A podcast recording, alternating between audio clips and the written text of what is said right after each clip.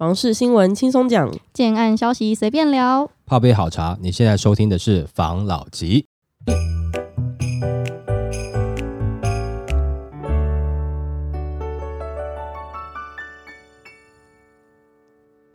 关心你的房事幸福，我是房老吉。我是大院子。我是茶汤会。最近有一个议题吵得沸沸扬扬，就是关于空屋税这个议题。然后很多学者都有提出他们的理论嘛，就是空屋税可以提升租赁市场啊等等的。然后我就看到一则新闻来跟大家分享一下。该不该加征空屋税？李同荣接五种人盲点，房价居高不下，房租连年走扬，空屋税议题再受关注。房市趋势专家表示，课征空屋税，政府看似可增加税收，降低民怨，实际无法增加租赁供给，解决高房价、传统商圈店面空置偏高问题，对社会贫富差距对立也无解。他表示，台湾房产持有税偏低是事实。但税制革新不是在旧有税基上叠床架屋，应打掉重来，将房屋税与地价税合并实价课税，然后降低税率，自助清税，多户递增税率，力求税制简化、合理公平。那他表示，台湾的空屋问题到底严不严重？到底应不应该加征空屋税？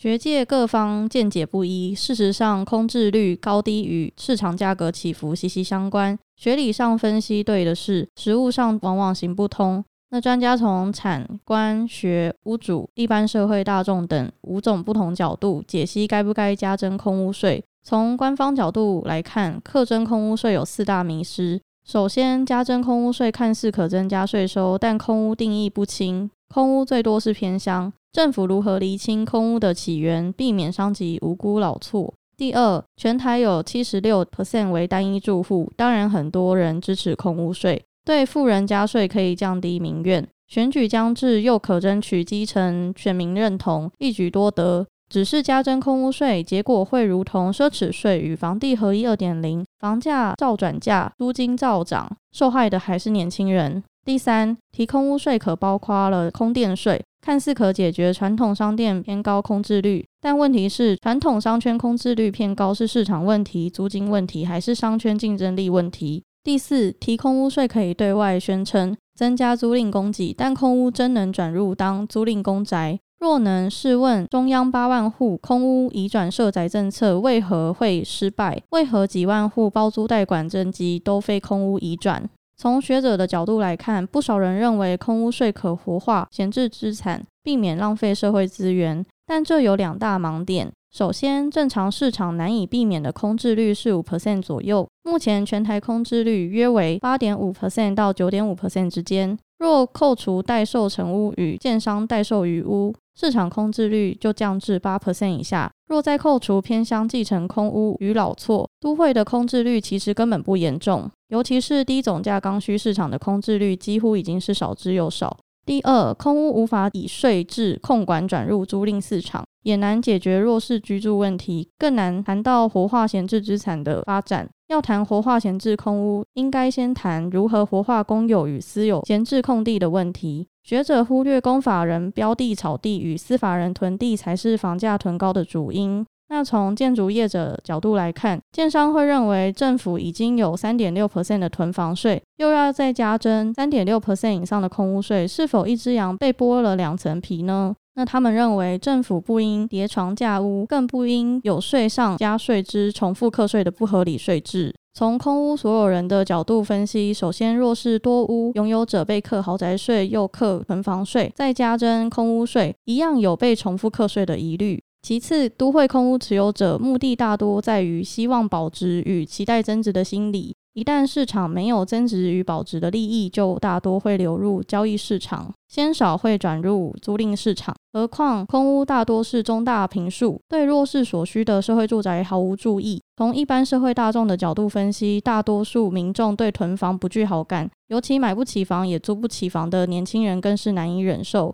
因此，所有税制、打房政策或是打着维护居住正义的政策，都会让弱势者大力支持。只是政策有时也是幌子，民意代表往往在大选前只谈理论，不切实际，对症不对药，既不治标更不治本，社会贫富差距与对立依旧无解。李同荣很凶诶、最后结尾。但是我觉得他讲的还蛮有道理，因为空屋税最近真的一直被新闻拿出来做这个议题的讨论。但是这个东西到底能不能去明确的思考空屋税对我们到底有没有帮助？你的我们是指谁？譬如说是一般想要买房子的年轻人吗？或是有仇富心态的人，呃有仇富心态的人，至少你心里会很好过。但他不会对他有帮助，他只是看到别人不好而已。对于实际如果说要买房子，帮助的程度不太高啦。对于租屋来讲的话，它里面有讲到一个啦，你想要租的都会区哈，通常空屋率真的是比较低，而且你即使是在旧，甚至铁皮屋拿出来都有人要跟你租啊，因为工作的关系。但是你在其他的区域的空屋，即使是供给到租屋市场，你可能也不好租。再来是也有可能有些的平数过大，你也租不下去。虽然说有了，这些屋主可能也有点在痛，但是问题是，他还是没办法解决到其他人要租屋的需求。他也不可能平数很大的房子他租很便宜，他就宁愿不要租嘛，不然你把我房子弄坏了，搞不好还更麻烦。再来就是最近讲的一些东西，主要是看到选举近了，有一些政治人物在提出看法。以他本身来讲啦，他也认同房价其实过高，让大家买房子是很辛苦的。可是他比较不认同的是这样子的做法。上一次也有一次，他好像也是在炒这个视频制的事情。因为其实我们讲视频制这个也讲了很多集了嘛。我们的粉丝呢，其实也很有各自的想法，也都清楚说，其实这个囤房税跟现行是不是马上可以把房价压下去，这个关系不太大。又回到另外一点，视频制的问题好了。嗯，我最近看到苹果在明年预期要推出的 Apple Vision Pro 这个产品，它的操作逻辑很简化，也就是说，它让你能够从手机转换成佩戴型、头戴型 VR 装置很容易，让你的进入门槛很低。在视频制，它最大的帮助，也许是让大家在进入房地产的时候，它的门槛能够降低，至少它对于平数计算来讲，它比较清楚。我觉得长期来看，这绝对是好的啦。那个时候他们在争论的是不是可以真的让房价马上降低，那可能是有难度，觉得一定会从别的地方又想办法补回去了，这个是有点难度。现在在讲把闲置的房子除了囤房税以外，再另外课空屋税。我觉得可能后面有没有又是一般的小老百姓被转嫁了，受苦了。再来就是偏远地区的空屋，到底你要不要克，就又变成是有很多的问题。那为什么有些人不用克，有些人要克？你的法令怎么去判断说哪一边是不用克的？太偏远不用克，那我这边其实也蛮偏远的，为什么我这边要克呢？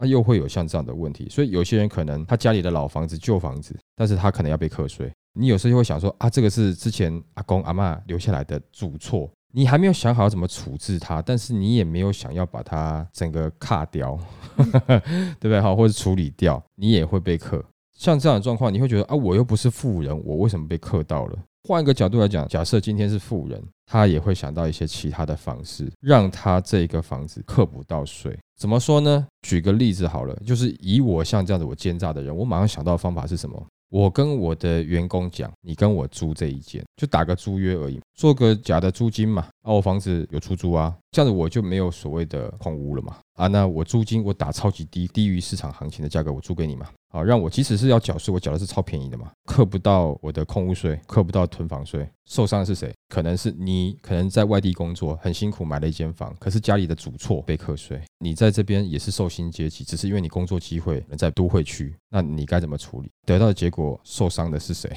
要先想好了，我没有说呃要实施这个不好，一定要先想好。譬如说有些人只是仇富心态，希望这些有钱人去缴到，你会发现被伤害到的就是跟你差不多或是比你好一点点的人。真正的有钱人，你还是伤不到他，他都还是解决掉了。如果说我都能够想到有可能这样的状况，政府在执行的时候，或者说在立法的时候，应该更要想到这样的状况。我换个角度来讲，我今天真的叫我员工来租我的房子，我没有逼他，他也很乐意租。这样子的话，政府到底能拿我怎么样？如果说要另外去立其他很多的名目，只是为了要去多课征这些人所以，常常最后还是课不到。当时很高兴的，像我们这样一般人，选举过后会发现，怎么好像我们还是受害者？然后你会发现，会造成你的贫富差距好像越拉越大，因为有钱他越有办法去省这些东西。我们呢本来是没有这条税要缴的，现在我们好像逃不掉这个 贫富差距，不就越拉越远了吗？所以我觉得理事长他的想法也是这样子哦，因为他已经好几次讲，其实他对于房价他觉得不太高，他每次提出的言论呢，的确都是被人家挞伐攻击啦，因为可能跟要选举的政治人物看法是相反，他只是觉得目标是一样的，但是用这个方法好像只会把事情搞得更糟，听起来他是这样一个立场啦，就给大家自己去思考看看，到底再多增加空屋税好吗？会不会最后受伤的又是我们？哦，OK。好了，下一则。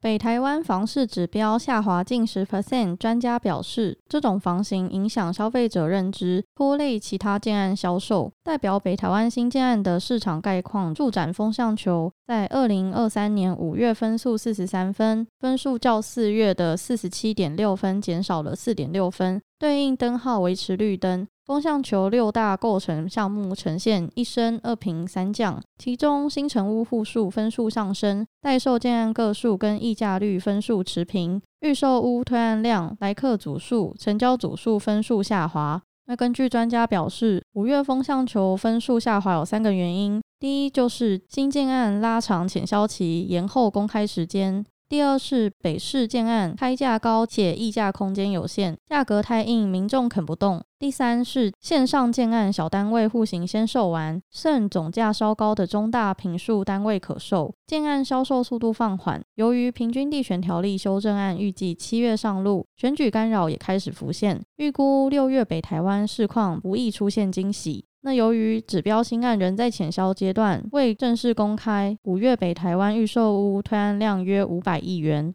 北台湾单一推案量逾十五亿以上的指标案，大约在台北市中山区、中正区跟新北市板桥、新店、土城、三重、林口等等。那五月完工释出的新城屋户数约为三百户，单一案量逾十五亿以上的指标新案在桃园市的桃园区。至于五月线上待售的住宅建案数量维持在一千两百个左右，溢价率则约为十点八 percent，与上个月差异不大。再看北台湾房市人气跟买气，风向球追踪的指标案五月平均来客组数约为二十三组一周，较四月的三十二点八组一周减少了九点八组，月减二十九点九 percent。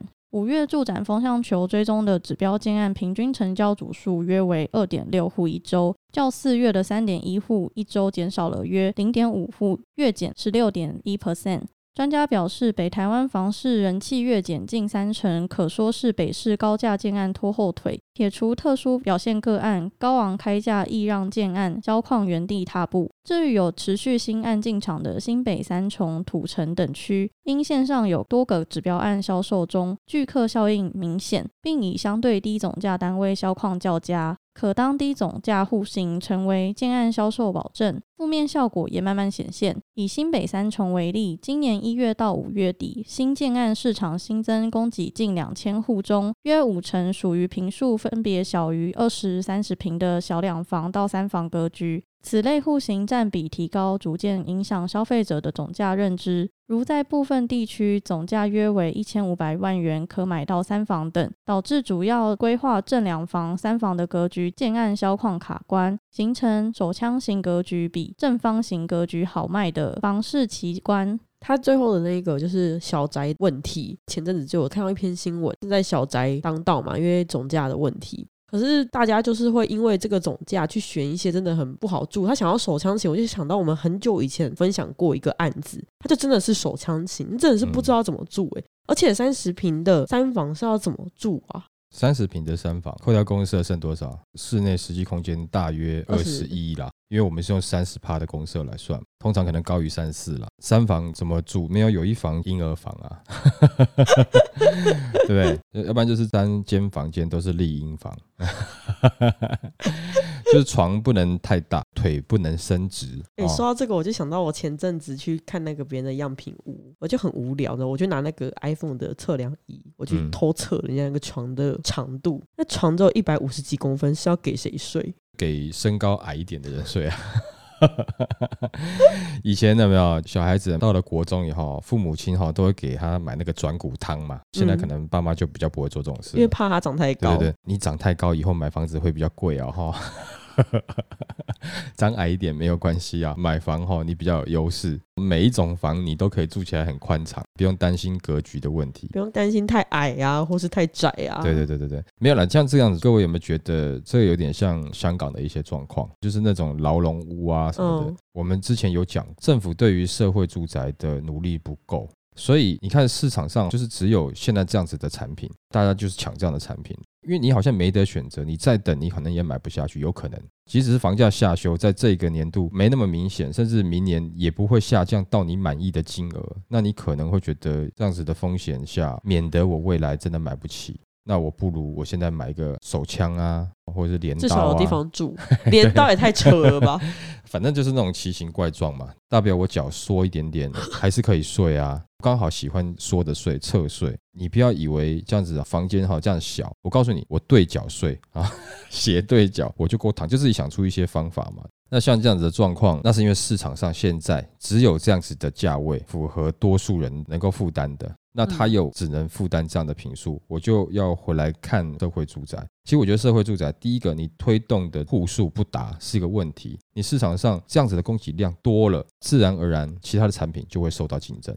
再来就是，即使是社会住宅出来，因为它地段位置，结果租金呢，政府是要比照它可能附近区域的租金价位，让很多人会感觉说，那你比照附近的租金价位的话，那不就是这样子预算的人才进得来吗？你为什么不便宜租呢？政府也可以思考一下，就是把整个东西去统整运算。譬如说，你今天买房子课的税，或者说换约啦、投资客啦，他们这些被课的税，那是不是可以作为你社会住宅租金压抑的基金呢？譬如说，我今天我提供了更多的社会住宅的数量，并且呢，我也盖得好，租金也便宜。这样子的话，在市场上，大家不就会觉得说，你政府一直在推社会住宅，那好像我买房来做出租，除非说真的我挑的产品是很具竞争力的，不然的话，我不一定能获利，那我就不要这么爱买房。但现在市场状况是相反，是我买到不要太差的，中间偏差，我拿到市场上来出租，我都有可能赚钱呢，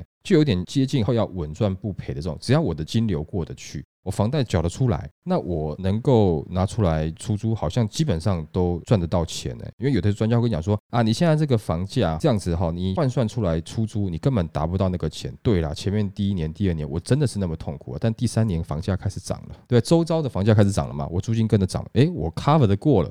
也就是说，我只要去跟前面一段时间，我后面出租绝对赚钱。当然那时候很多专家讲是没有错，但你只看前面一两年，但后面的房价如果上去的话，就不是这样子了嘛。你一直没有办法提供出大量的品质跟租金能够便宜的，能够刺激市场，那市场就维持是这样子啊。对，那以后如果说你政府也这样在干，那建商就不会这么多出来了，而且建商在买地也会多注意了，因为你政府就是有人民做靠山，为什么呢？人民缴的税让你去压低社会住宅租屋成本。你的靠山是人民，建商我的靠山是我的金主，或是我自己公司户头里面的资金，不敢这样乱买地啊，不敢这样乱玩呐。这样子的话，大家乱开发的几率也会减少，会稍微再多注意一点。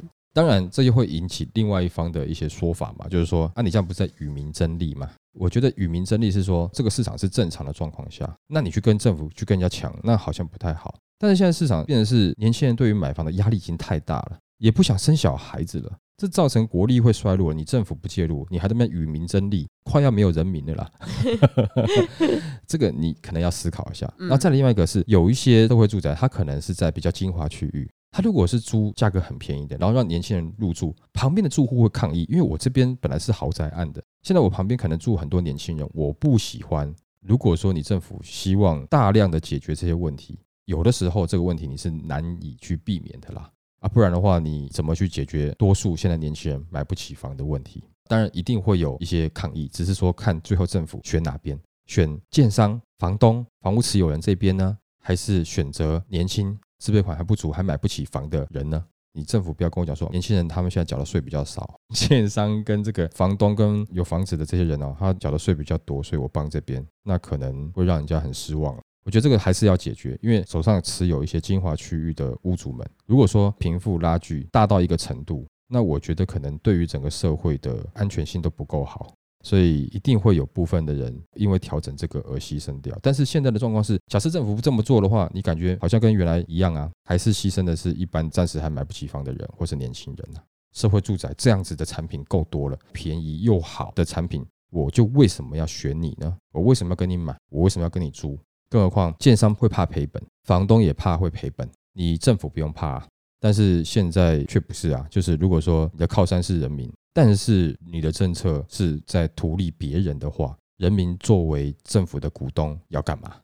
嗯，对吧？没错。好，那这个跟大家分享一下吧。OK，好，来下一则。结束十年两房小宅时代，代销大佬直言，房地产直接关紧闭。内政部日前通过《平均地权条例》，预计七月一号正式上路。据统计资料显示，台中预售屋换约待售量约为六千五百二十三户，其中两房占比高达四成以上。业者指出，两房预售屋出现大量卖压，而代销大佬更直言，房地产接下来就关紧闭。根据业者统计资料显示，台中预售屋转约物件。两房预售屋换约待售量仍高居不下，达两千七百一十四户，占全部占比四十一点六 percent。专家分析，过去几年台中房市投资风气强，两房产品因总价低、转手容易、资金回收快，成为过去几年预售市场的新宠。那专家表示，目前房市景气转冷，加上打炒房政策，不免让投资客心态略现松动，使得两房产品出现明显的抛售潮。对此，不动产代销工会理事长就提到，二零一四年开始，台中房市流行投资两房。我见过最夸张的案例是，同一个物件在成屋前已被转手七次。有鉴于当时投资氛围浓厚，两房产品又好入手，建商也因销售速度考量抢盖，才会导致现在两房产品充斥市场，卖压也日渐庞大。那理事长也忧心，如因发生不可预期的重大变故。而确有转售的必要者，否则民众签约缴款后不得转售，也意味着房地产预售屋两房时代将终结。平均地权条例实施，很显见会造成逃生缺口。理事长说明，政府这一次出手是针对房地产最杂乱的一次。七月后投资客收手，从买预售一直到交屋要三到四年，关紧闭四年后还有房地合一税五年才能降到二十 percent，一次绑九年，投资客会不会缩手呢？他认为，平均地权条例为房地产市场分水岭，曾经红极一时的换约转售、团购炒作，七月以后都将成为过去式。接下来，国内房市将回归刚需基本面，符合居住本质、自住需求的产品将是增值的关键。其中较为市居的三房产品便是不败物件。由于三房产品空间舒适、好规划，同时还能满足所有家庭成员的需求，因此未来转手需求时更能受到自住客的青睐。此外，以过去的经验来说，长期持有三房产品，转售后获利都较两房来的多。那专家补充，目前市况已转变，七月以后投资客势必会退场，因此投资房地产需从自住客换屋族的角度出发，挑选上不妨从建商的品牌、规划、地段做比较，如临近重大建设、符合自住客居住空间的物件，均是抗跌保值的关键。所以他的意思是说，如果你想要投资房地产，你不可以再以为你要卖给投资客了，你要卖的是自住客，所以你要买三房。所以他才是在鼓励大家投资房地产。这什么结论？三房是主力产品，就是多年来都是这样哦。不管是两房、三房，或是以前单价比较低的时候，三房、四房，三房都含在里面。毕竟怎么样，通常结了婚会有一个小孩，这是比较基本的啦。两房产品，因为它的总价比较低嘛，你可以做短期的操作嘛，不像套房那么不好贷款。再来就是你说现在的三房产品哦，那它真的是三房吗？讲实在话，三房是我年轻时候的两房啊。没错，就是那个时候的两房，它现在只是硬隔成三房啊。那你现在的现行有很多的两房，会不会又把现在的两房又隔成一间，变成是三房产品？有没有可能？有可能，就像你上次说的睡对角嘛。对对对对对，所以说到底它是两房还是三房哦？其实大家还是要去看一下它的平数，到底你够不够用了。当然，现在有很多三十平的三房，那你要扣掉公社的话，也就是说，实际上是二十一平不到的三房，真的蛮小，蛮小的啦。对，所以有可能你厨房就接着茶几了。对，如果说你要房间大一点的话。前的主卧里面有浴室这个东西，可能在未来会越来越难有这样的规划，搞不好就变成厕所而已。哎，就有一间客用卫浴而已啦。嗯，就跟以前那个时候是不一样了。搞不好以后可以坐在沙发上炒菜。对，因为像这样子的平数一直缩小，你只要格局变，你先不要讲了。现在看到的案子啊，即使是主卧，你很少可以看到有浴缸的了。对啊，而且主卧都变得很不主卧，因为嗯一般来说，去想象的主卧应该就是比其他两间房间再来的大，嗯但现在其实都小小的，只是比正方形的次卧再大一点点，可以多放一个衣柜的感觉。对，这就是为什么其实很多人房子还是想要早点买的一个原因。也许在未来你可以买到总价稍微下去一点点的案子，你买得起了。啊，我也是买三房，可是你后来看看平数好像有点不一样，该有的什么卫浴设备啦，可能两套厕所这个都没有了。哦，或者整体的空间啊，跟以前比起来有些差异。同样是买到房子了，那我也是三房，但是它实际上住起来就是有差。诶，那他不是说什么之后要买要朝自住客跟换屋的思考方向去想？那我们现在是可以买两房，因为之后要绝版的。绝版，然后呢？那你看市场有没有人要啊？你绝版的东西，如果说没有人要的话，大家都认为两房很难转手，两房很难怎么样，你就是只有自己持有啦。啊，哦，如果说你是要短期，或者说你是要一个中期的炒作的话，你就思考一下，有多少人会愿意跟你买你的两房产品？你就先思考一件事情：很有钱可以随便买的，他不会找你买，而且他有可能不是买这种产品。那会买两房产品的，他可能就是他的预算不足三房产品。他这样子在买这个房子的时候，他会考虑很多，因为对他来讲，这个两房是他要掏干所有东西来跟你买的，你的销售难度会不会提高？因为市场上多数的人需求可能还是三房，所以这个就要仔细思考了。不是说你今天呃要绝版了，我马上就可以买，这就是建商的用的一些我广告帮网友问的，那用这种广告手法，看这样有有可能你就被洗到了，对不对？你会不觉得诶是我，是网友。好，网友就可能被洗到了。嗯，他就觉得，哎，两房要绝版哦。那有没有想过，有些东西绝版的是因为刚好真的市场不符没有需求。